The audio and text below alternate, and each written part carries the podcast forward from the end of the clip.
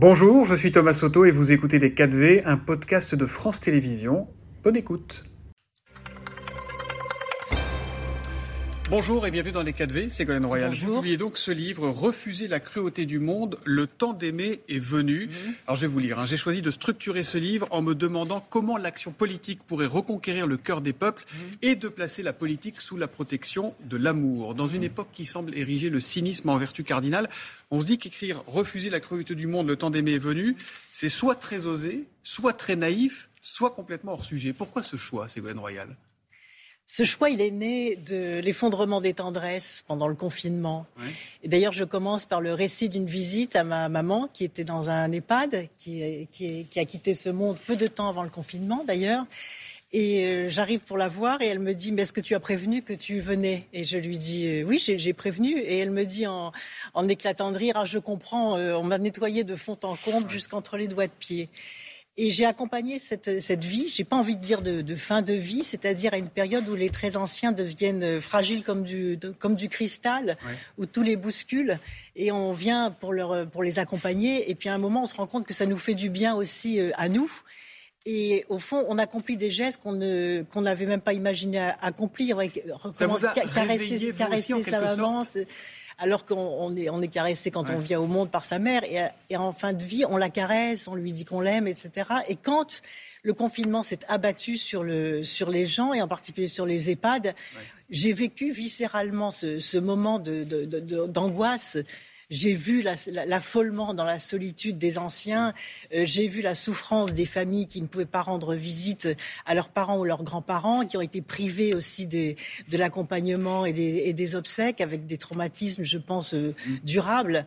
Et je me suis demandé pourquoi est-ce que la politique était devenue aussi euh, inhumaine et aussi cruelle et que ce n'était pas une fatalité.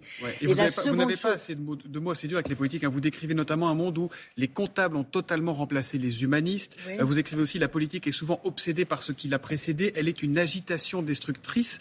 Vous faites un, constat, mais on a envie de vous dire, mais ça fait des décennies que vous y êtes dans la vie politique. Vous avez été ministre, les plus hautes fonctions dans, dans ce pays. C'est quoi? Ça a été un électrochoc ce confinement, il y a eu un avant, un après. Ça vous a réveillé, vous aussi, en quelque sorte Je pense que vous avez raison, il y a une accumulation de chocs depuis des années, puisqu'il y a une destruction systématique avec la mondialisation financière et, la loi du, euh, euh, féroce du, profit immédiat, il y a mm. eu une destruction depuis maintenant plusieurs années de ce qui fait le modèle français, de ce qui fait notre solidarité, de ce qui fait notre sécurité sociale.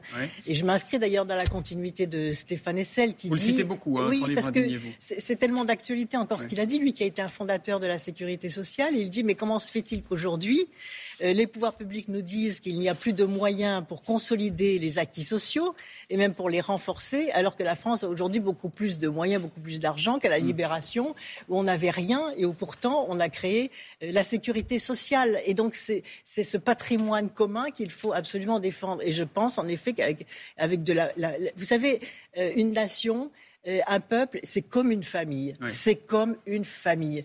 Pour faire grandir une famille, qu'elle soit heureuse, qu'elle s'épanouisse, qu'elle conquiert son autonomie, il faut de l'amour, il faut un projet, il faut l'encourager, il faut de la justice. Sauf que là, c'est une, famille qui s'entend pas très très bien. Alors c'est pas un essai philosophique, hein, c'est bien un livre qui est politique et très ancré dans l'actualité. Mais il faut pas de la cruauté. Voyez non, vous parlez de la réforme des retraites justement, et vous dites que cette réforme, elle a été euh, instruite, construite avec cruauté. Euh, ce texte, il a été voté par le Sénat ce week-end. Est-ce que vous parleriez, comme Laurent Berger, à ce sujet d'une crise démocratique? Oui, c'est une, une grave crise démocratique.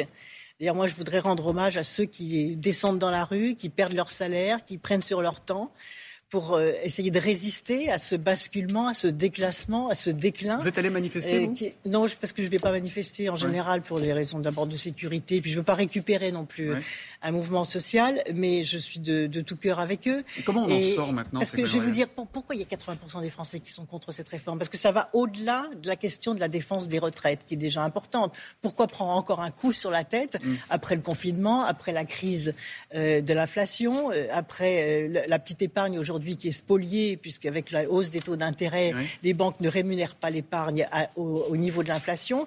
Donc il y a tout un, tout un système où les Français ont parfaitement compris qu'il n'y a pas de besoin de financement pour les retraites. Il y a juste un besoin d'une plus juste répartition des ressources.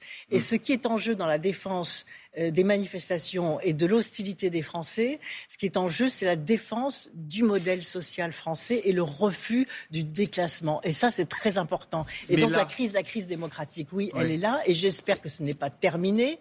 J'espère qu'il va y avoir une initiative au Parlement. Puisque Comment on en sort On en sort, je pense, par un référendum, puisqu'il y a une. Mais le gouvernement ne veut pas. Le gouvernement ne veut pas, mais dans la Constitution, il y a un référendum d'initiative partagée qui existe, qui doit être signé par un cinquième des membres du Parlement, appuyé par un dixième des électeurs inscrits. Hein. Ça fait 185 euh, parlementaire et ça fait 4 millions et demi de personnes à peu oui, près. Oui, mais est-ce que l'enjeu n'en vaut pas la peine hmm. Est-ce qu'aujourd'hui, euh, est-ce, est-ce que la défense de, cette protection sociale et l'idée de se dire il y a un autre modèle de développement possible pour la France et l'idée de refuser aussi pour les jeunes, parce que ce qui m'a aussi motivé dans ce livre, c'est de constater qu'aujourd'hui, pour la nouvelle, pour la, première fois, on a des jeunes qui vous disent mais à quoi bon mettre des enfants au monde Vous avez cette phrase terrible. Hein. Une alerte doit être entendue, celle qui fait dire à certains jeunes que si ce monde reste ce qu'il est, il serait insensé d'y faire naître des enfants. C'est dur de rester optimiste avec ça, non? Et puis, et puis c'est pas. Oui, mais il y a, je pense, je, reste optimiste parce que je pense qu'il y a d'autres façons de, faire. Redonner une espérance aux jeunes pour qu'ils aient envie à leur tour d'avoir des enfants, c'est quand même un projet de société absolument euh, majeur. Mm. Et quand vous considérez aujourd'hui que la baisse du nombre de naissances nous remet au niveau de la France de 1946, c'est-à-dire avant tous les efforts de politique familiale, parce qu'il y a un écroulement des, services publics, ça n'est pas acceptable. Mm. Donc il faut vraiment un sursaut et il faut vraiment remonter la pente. Et je ne comprends pas que, par exemple, les centristes qui traditionnellement se disent humanistes ou même le gaullisme social aient pu voter la destruction euh, du système, la, baisse des retraites. C'est mm. vous, proposez un, référendum d'initiative partagée que, les, parlementaires s'en saisissent. De la pénurie, qu'est-ce qu'on a aujourd'hui? On a une pénurie de santé, une pénurie d'éducation, une pénurie d'énergie. Je raconte d'ailleurs, euh, je, révèle dans, ce livre la circulaire qui a été envoyée où on dit au, préfet de mentir pour faire croire aux gens qu'on va leur couper le courant alors que c'était complètement faux. Mm. C'est-à-dire la politique par la peur et la politique euh, par la menace ou par le pire est devant nous, c'est quelque chose qui est inacceptable. Vous évoquez aussi la guerre. Le monde entier euh, découvre médusé et en colère, je vous lis encore, hein, les milliards qui arrivent pour les armes alors qu'ils étaient introuvables pour lutter contre les désastres du dérèglement climatique, contre la misère, contre le manque d'écoles ou encore pour l'énergie, l'agriculture et l'industrie, et donc contre les migrations massives générant conflits armés et terrorisme. Il ne fallait pas dépenser tout cet argent pour aider l'Ukraine, Ségolène Royal? Il fallait anticiper, surtout. Hmm. Comme dit le pape François dont vous venez de parler, vous savez, la, guerre, c'est la pire des choses que l'humanité peut se faire euh, à elle-même. Vous dites qu'il n'est pas trop tard pour se ressaisir et terminer cette guerre en pensant aux aspirations des peuples. Mais il vous a pas échappé que dans cette guerre, il n'y a qu'un seul agresseur, c'est Vladimir Poutine. Bien sûr, c'est pour, ça que, pour ça que la médiation est difficile, c'est pour ça qu'elle n'est possible que si l'Ukraine en est d'accord. C'est pour ça qu'il faut aider l'Ukraine aussi à se remettre autour de la table. C'est pour ça que la responsabilité des pays qui sont membres du Conseil de, sécurité, c'est les États-Unis, la France et la Chine, par mm. exemple, pour une fois, pourraient se mettre ensemble pour essayer de pousser en avant. Mais là, on a dépensé trop d'argent pour l'Ukraine, pour dire les choses clairement?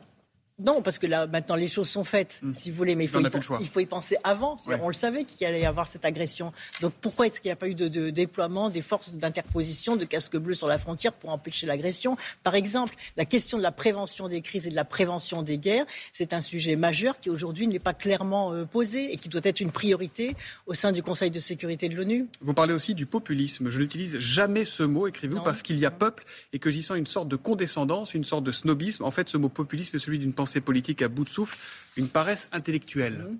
Sauf que vous l'avez déjà utilisé, vous, ce mot populisme. Ça vous est arrivé Non, ah, bah, jamais, de ah. façon péjorative. Bah, après, le, après le discours de Nicolas Sarkozy à Grenoble, le discours de Grenoble, vous dites l'intervention du président Sarkozy marque une nouvelle étape dangereuse et indigne dans une surenchère populiste et xénophobe. C'est vous, oui, mais peut-être euh, associé peut-être à xénophobe. Hmm. Oui, peut-être. C'est pas un peu la méthode Ségolène Royal, ça On fonce, on se dit ce qui est aussi une qualité, mais on se dit, on y va au bulldozer, on se dit bon, ça passera, quitte à s'arranger un peu avec la vérité. Non, je ne crois pas. Je pense qu'il y a une, une, volonté de sincérité, et puis c'est l'engagement de 30 ans de, ma vie dans la politique, et voir ce qu'elle devient. Euh, c'est de ne pas accepter de ce déclin et de se dire finalement que parler, écrire, c'est déjà agir. Et c'est souhaiter. C'est pas, c'est pas un livre contre le pouvoir en place ou c'est pas un livre politicien. C'est un livre pour l'éveil des. C'est un livre pour l'éveil de. Non, c'est un livre pour l'éveil des consciences et se dire que parler, ça peut peut-être influencer ceux qui sont aujourd'hui aux responsabilités, qui ont une parcelle de pouvoir et qui doivent penser qu'on ne peut pas agir sans hmm. aimer le peuple français. justement, vous, écrivez sans, donner de l'affection et sans se, mettre à la place de ceux qui souffrent pour dire bah non, il y a une alternative. On dit souvent que dans l'amour, le meilleur moment, c'est quand on monte l'escalier. L'attente amoureuse est un enchantement, écrivez-vous. On pourrait dire, en transposant la politique, que cet enchantement est le moment de la campagne électorale. Mais l'attente vaine conduit à un état de sidération, puis à la colère, et enfin, le rejet peut remplacer l'amour déçu. C'est ainsi que plus on place d'espoir dans un pouvoir, plus le retour de flamme est sévère quand cet espoir est déçu, comme en amour. Ah Est-ce que vous êtes une amoureuse déçue politiquement par Emmanuel Macron? Je pense qu'il a de bonnes intuitions, mais qu'il ne va pas jusqu'au bout de ses intuitions parce qu'il est pris dans un système et dans une idéologie qui est une idéologie pernicieuse, mmh. au sens où il est convaincu que seule la privatisation peut régler les problèmes et que c'est meilleur que le service public. Il y a une forme d'aversion envers le, les services publics et envers l'État euh, qui considère, et d'ailleurs la faillite de la banque des start-up mmh. devrait le rendre plus prudent. Vous voyez, la France n'est pas une start-up. Non, la France est une communauté de, de destin et je crois que la privatisation détruit beaucoup de choses. Mm. Regardez l'accident qui vient d'avoir lieu en Grèce, terrible l'accident de chemin de fer. On les a forcés, l'Europe les a forcés à, privatiser leur, compagnie de chemin de fer. Il y a eu un, effondrement de, la sécurité. Et partout où il y a la privatisation des, services publics, et donc aujourd'hui le fait de ne pas euh, d'avoir donné ni consolation ni réparation au secteur de première ligne, en, en particulier à l'éducation et à la santé, qui attendent désespérément d'être remises à niveau et qui ne le sont pas parce que euh, Emmanuel Macron pense que euh, ça va permettre la privatisation de l'éducation et de la santé et que ça marchera mieux. Mais non, c'est notre patrimoine commun et nous devons absolument le défendre. Et lui, il doit comprendre qu'en aimant un peu plus les Français, la France et son histoire, il faut agir autrement. Merci, Ségolène Royal. Refuser la cruauté du monde, le temps d'aimer est venu. Euh, livre publié aux éditions du Rocher qui sortira mercredi. Merci d'être venu nous voir. C'était Les 4V, un podcast de France Télévisions. S'il vous a plu, n'hésitez surtout pas à vous abonner. Vous pouvez également retrouver tous les replays en vidéo sur France.tv.